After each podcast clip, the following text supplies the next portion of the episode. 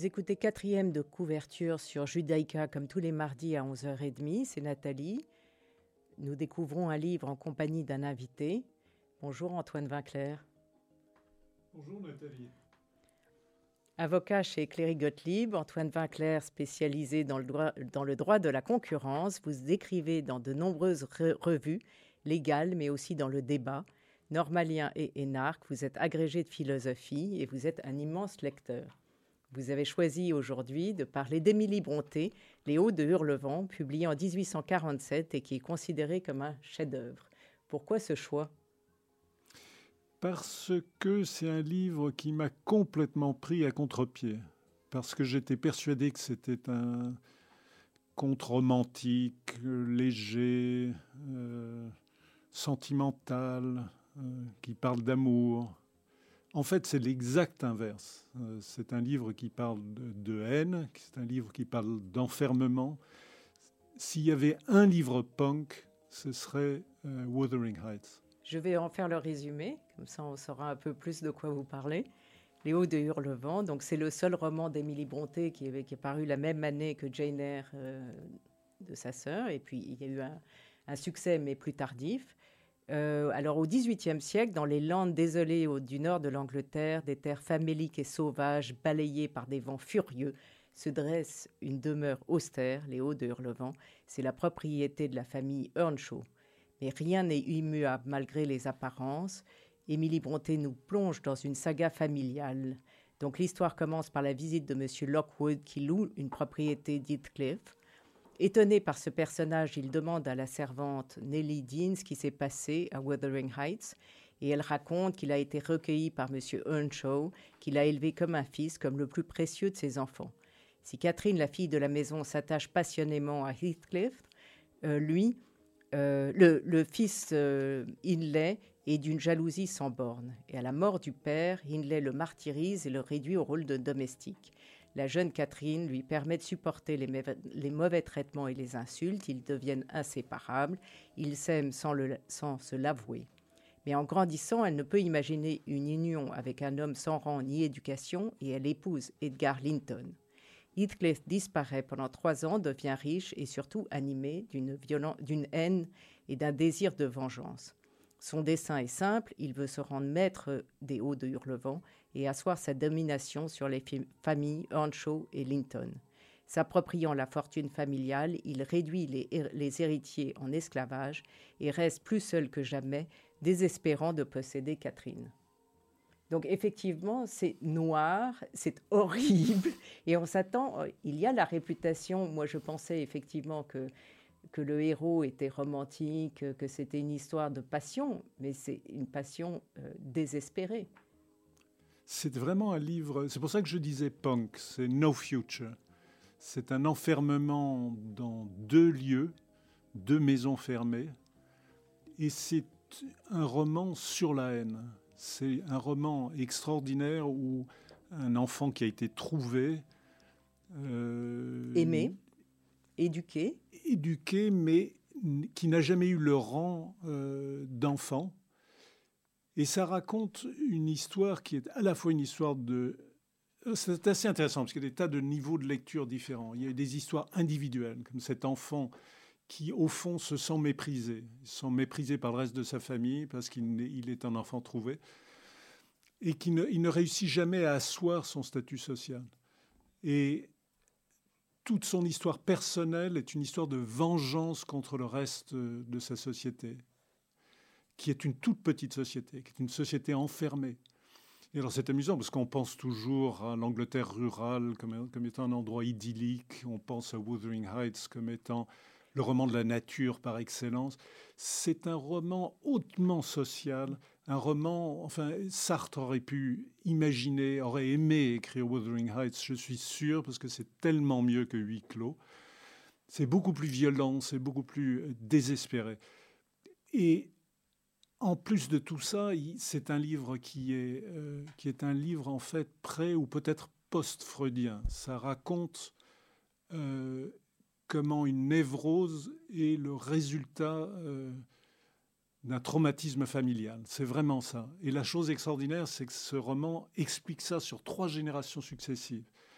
Et ça raconte au fond une histoire qui est profondément incestueuse. Ce sont des cousins germains ou des demi-frères, demi-sœurs, qui sont passionnellement euh, amoureux l'un de l'autre. Et ça raconte donc toute cette histoire de tabou, d'impossibilité, de choses qui sont tues. La seule chose qui n'est pas tue dans ce livre, c'est la haine. Les gens qui se... Lui, Heathcliff, le héros, ne réussit pas à aimer celle, la personne qui est avec lui, la Catherine, qu'il adore, mais qui est sa demi-sœur. Il rate son, son aventure amoureuse et son héroïne meurt et ça tourne dans une véritable scène de nécrophilie. Euh, Heathcliff est, amoureux d'une morte. Il va dormir à côté de son tombeau. Il, y a des, il ouvre son tombeau pour la voir. c'est vraiment absolument extraordinaire, d'une violence, mais jamais quelqu'un au XXe siècle n'aurait osé, au XXIe, peut-être encore moins, aurait osé euh, décrire des scènes comme celle-là. Et alors, comment vous expliquez que effectivement il soit une figure de héros romantique absolu? Mais je comprends pas. Je crois que c'est une complète erreur. Les gens se sont totalement trompés, ou au contraire, ont repeint la maison, ont mis des épaisseurs de, de peinture interprétative pour cacher quelque chose qui est d'une violence absolument extraordinaire. Et le reste de cette histoire, donc c'est une névrose qui se transmet euh, dans la famille, le reste de cette histoire, c'est une manipulation haineuse d'un demi-père sur ses enfants. Et il détruit la vie de ses enfants de façon scientifique, parce qu'il déteste son neveu qui est l'héritier euh, légitime de, la fortune qu'il veut acquérir. Et son propre fils est totalement écrasé par son père qui n'a qu'une seule idée, c'est se venger de la famille de la femme dont il était amoureux et qui est morte toutes ces histoires-là euh, font une espèce de manipulation et une, espèce de, de rouage infernal qui arrive, qui finit dans un désastre, où tout le monde meurt presque comme dans une, dans une tragédie shakespearienne. avant de continuer sur le, sur le livre, on va écouter un de vos choix euh, musicaux. Euh, c'est La Calas, La Wally Acte 1 de Catalani c'est une musique que vous écoutez souvent, que vous chantez euh, dans votre douche? Je chante beaucoup dans ma baignoire. je suis un chanteur de baignoire et la voix de la calasse, c'est une chose qui, je ne sais pas pourquoi, hein, c'est une chose qui me donne la chair de poule automatiquement. Et quand je pense à la musique, je pense beaucoup à elle. On va l'écouter.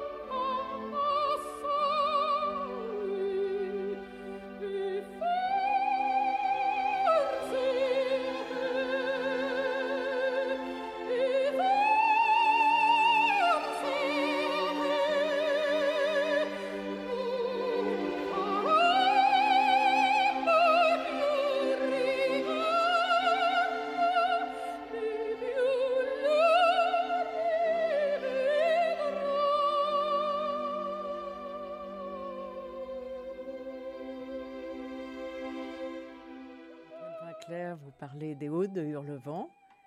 Euh, dans la version euh, française, euh, il y a une préface de Lydie Salver et elle parle de la nature, vous parliez de la nature, et elle dit le goût de la lande que depuis l'enfance elle parcourt, elle parle de, la montée, une lande qui meurt l'hiver sous le poids de la neige et les hurlements du vent pour renaître au printemps dans les bruyères roses et les crocus dorés dont elle fait des bouquets. Je trouvais ça assez joli. Euh, ce contre, euh, vous parliez de la haine, de la méchanceté, de l'enfermement, du huis clos, mais il y a quand même aussi la nature qui, qui, est, qui est violente, qui est affreuse, mais qui est euh, enfermante, mais qui existe. Ah oui, alors ça, c'est la chose frappante, c'est que si on regarde les hauts du Hurlevent avec le regard romantique, l'interprétation romantique et l'interprétation classique, c'est l'image qui vient immédiatement à l'esprit. Quand on a lu tout le livre, on s'aperçoit que les passages qui parlent de la nature sont très rares, très ramassés, extrêmement courts. C'est des choses. Et la chose merveilleuse, c'est que la nature, c'est ce qui reste quand on sort de l'enfermement humain. Et, ça, c'est absolument magnifique. C'est pour ça que c'est si touchant et, extraordinairement.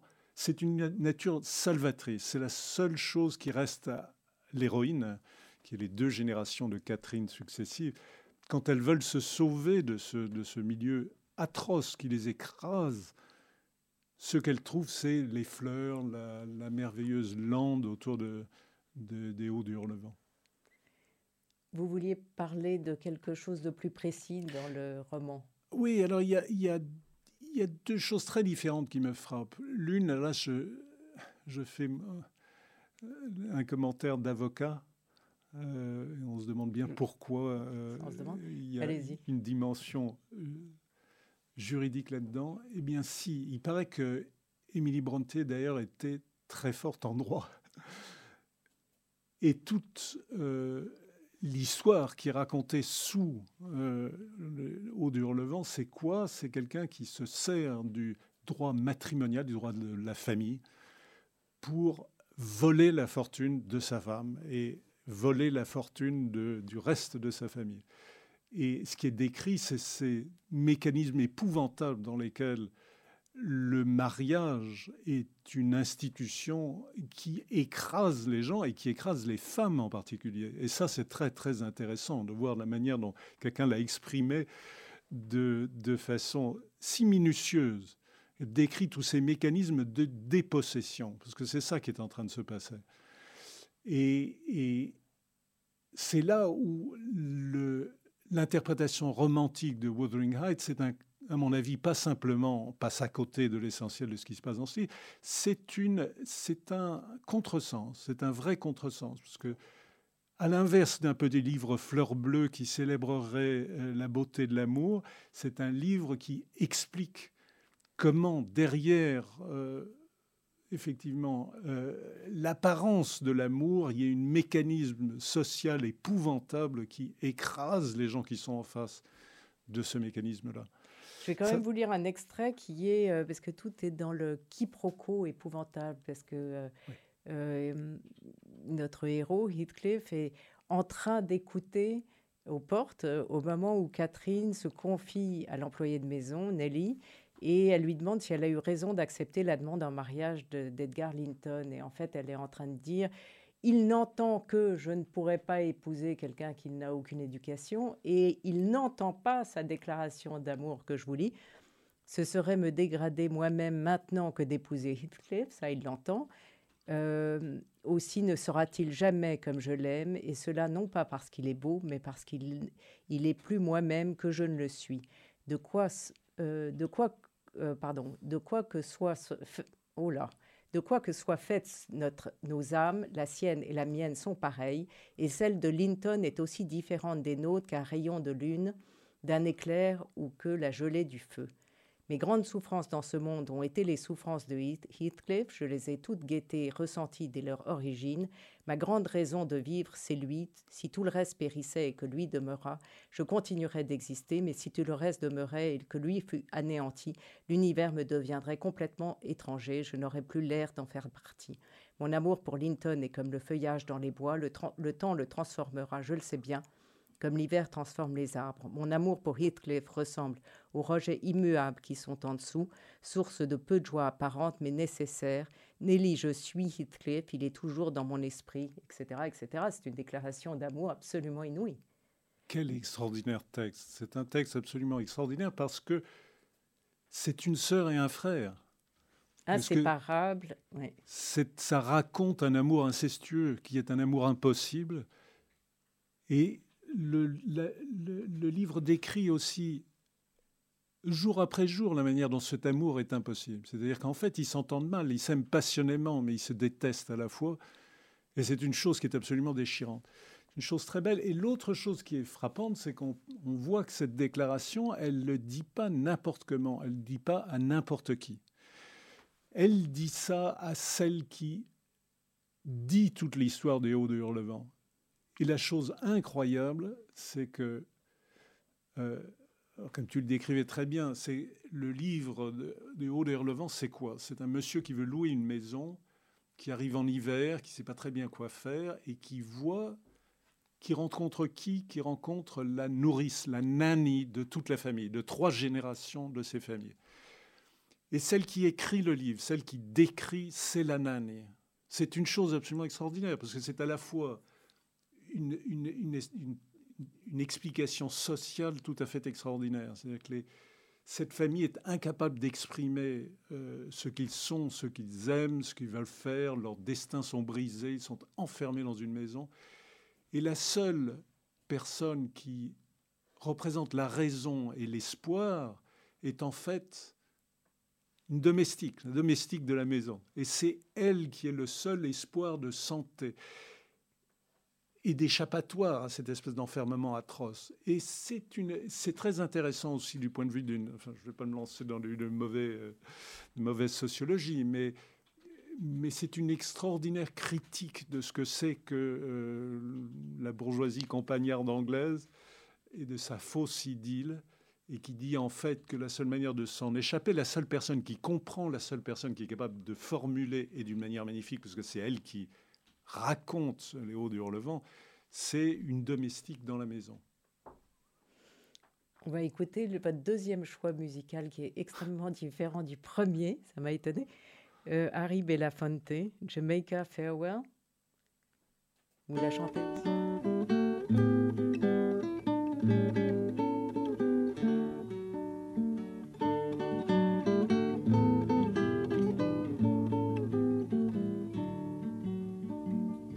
The way where the nights are gay and the sun shines daily on the mountain top.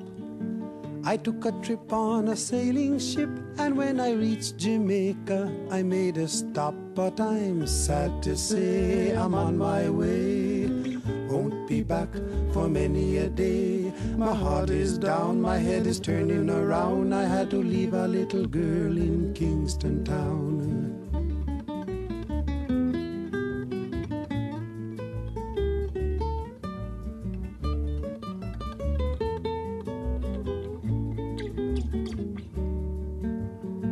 Sounds of laughter everywhere and the dancing girls swing to and fro.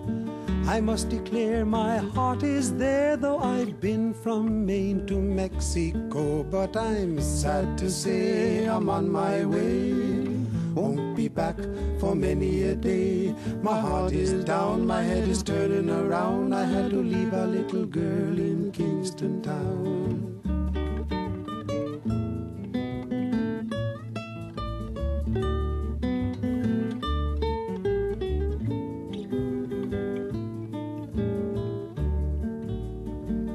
Down at the market, you can hear ladies cry out while on their heads they... Antoine Vinclair, euh, vous nous parlez de Léo de Hurlevent, mais quel genre de lecteur vous êtes? Euh, J'ai plein de questions. Donc, votre meilleur livre récent? Les braises de Chandor Marais. Oui, vous voulez en dire deux mots? Là aussi, c'est une histoire de vengeance. C'est aussi une histoire de vengeance. C'est Chandor Mara est un, auteur que j'adore parce que c'est quelqu'un qui raconte des histoires très profondes. Il est très stendhalien. Il, écrit avec une légèreté extraordinaire. Et ce qu'il raconte est toujours d'une gravité énorme. Et c'est fait. euh, il y a une phrase merveilleuse que j'aime beaucoup de Nietzsche qui dit La profondeur aime le masque. Et ça, c'est un auteur qui a vraiment bien compris ça. Le livre qui vous a donné envie de lire? En dehors de Babar Babar à Célesteville. Et bizarrement, je crois que j'ai commencé à lire dans ce. J'ai commencé à lire en, en lisant euh, euh, Saint-Exupéry, euh, Vol de nuit, je crois. Ah oui, oui, oui. Euh, le livre qui vous est tombé des mains Alors j'ai une grande fascination pour l'ennui. Donc les choses me tombent rarement des mains. Euh, mais j'aime bien les choses qui sont ennuyantes. J'aime bien la philosophie. La philosophie, les grands textes de philosophie sont rarement des choses assez esclaffées. Euh, et il y a comme une, il y a comme une euh, Vous allez toujours au bout de challenge. Il y a toujours, oui, exactement, Un défi. Ah oui, je Ouais. suis assez bon élève. Malheureusement, je lis les livres jusqu'au bout et de temps en temps, il faut pas le faire. De temps en temps, il faut avoir le courage de laisser tomber. Par exemple, Huysmans m'a ennuyé. Euh, j'ai- J'ai honte à le dire, mais À rebours est un livre que j'ai trouvé lourd. Oui, on peut, on peut le dire. Euh, le livre que tout le monde devrait avoir lu. Don Quichotte. Le livre qui a eu un impact dans votre vie.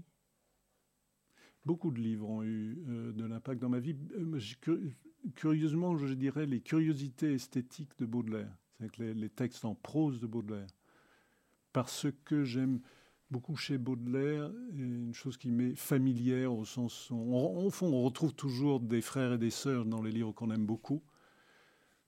Et euh, chez Baudelaire, il y a cette espèce de goût de la provocation, euh, d'aimer les choses qui ne le méritent pas. euh, Le livre connu qui vous a déçu?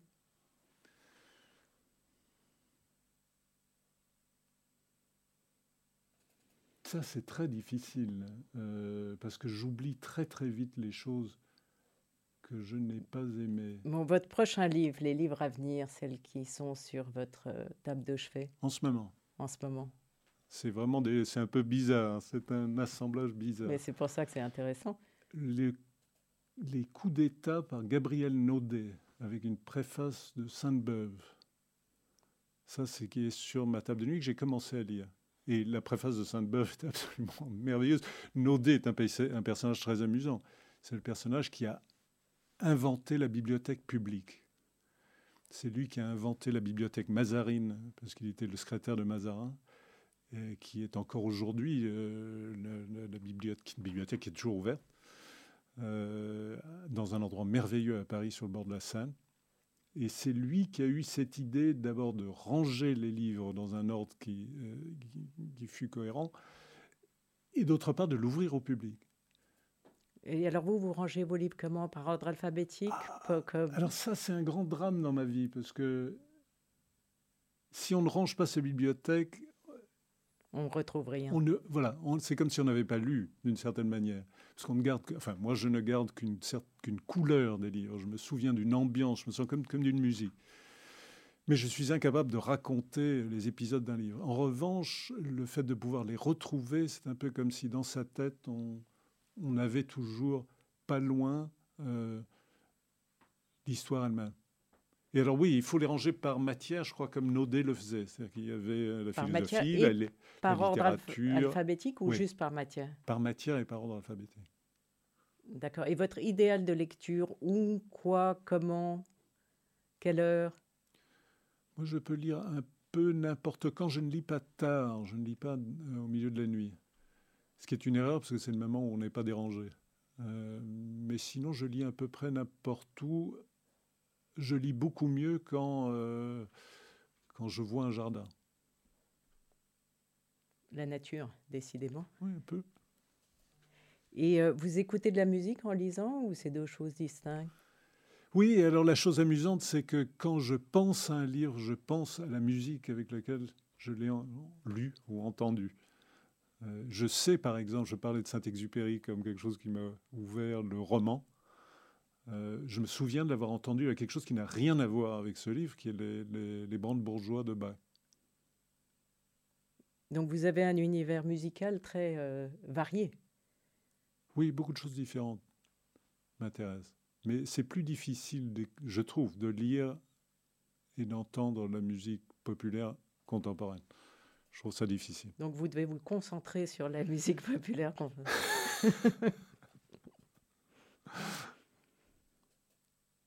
vous écoutez de la musique tous les jours? J'écoute de la musique tous les jours et vous lisez tous les jours? et je lis tous les jours. Bon, là-dessus, merci beaucoup Antoine Vinclair. Mais c'est très gentil de me donner à parler de choses que j'aime. Vraiment. Euh, au revoir. À bientôt. J'espère. Vous pouvez réécouter quatrième de couverture dimanche à 14h euh, ou sur podcast et radiojudaïca.be. Je vous retrouve mardi prochain à 11h30 avec un nouveau livre et un nouvel invité.